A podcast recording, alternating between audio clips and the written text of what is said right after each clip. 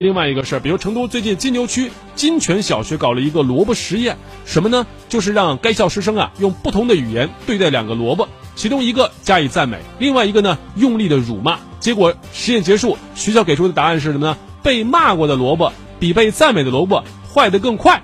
我们说这个说法实在是让人无法吐槽，说是伪科学都轻了是吧？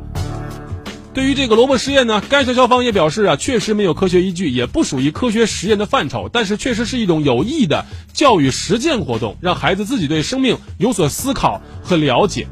可既然提到教育本真，我们既然说啊，教育的本真就是求真。到底是不是被骂的萝卜会比这个被赞美的萝卜坏得更快呢？这有哪些科学的依据呢？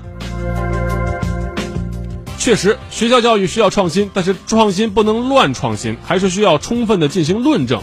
目标是什么？需要哪些资源？采取什么方式？以及最后的方法、效果如何评价？不论是这个萝卜实验，还是有些学校老师啊布置学生回家孵鸡蛋，都反映了这些方面的缺失。哼，创新不能胡创新，拍脑袋可能会以创新为名搞出新的形式主义，不但折腾学生、折腾家长、浪费钱财，还有可能把教育引向反面。这种毫无科学依据、近似于唯心说法的萝卜试验，看不出有什么教育意义，甚至于可以说是在宣扬伪科学，这跟什么水是一样的。对于这样的事例啊，要提高充分的警惕。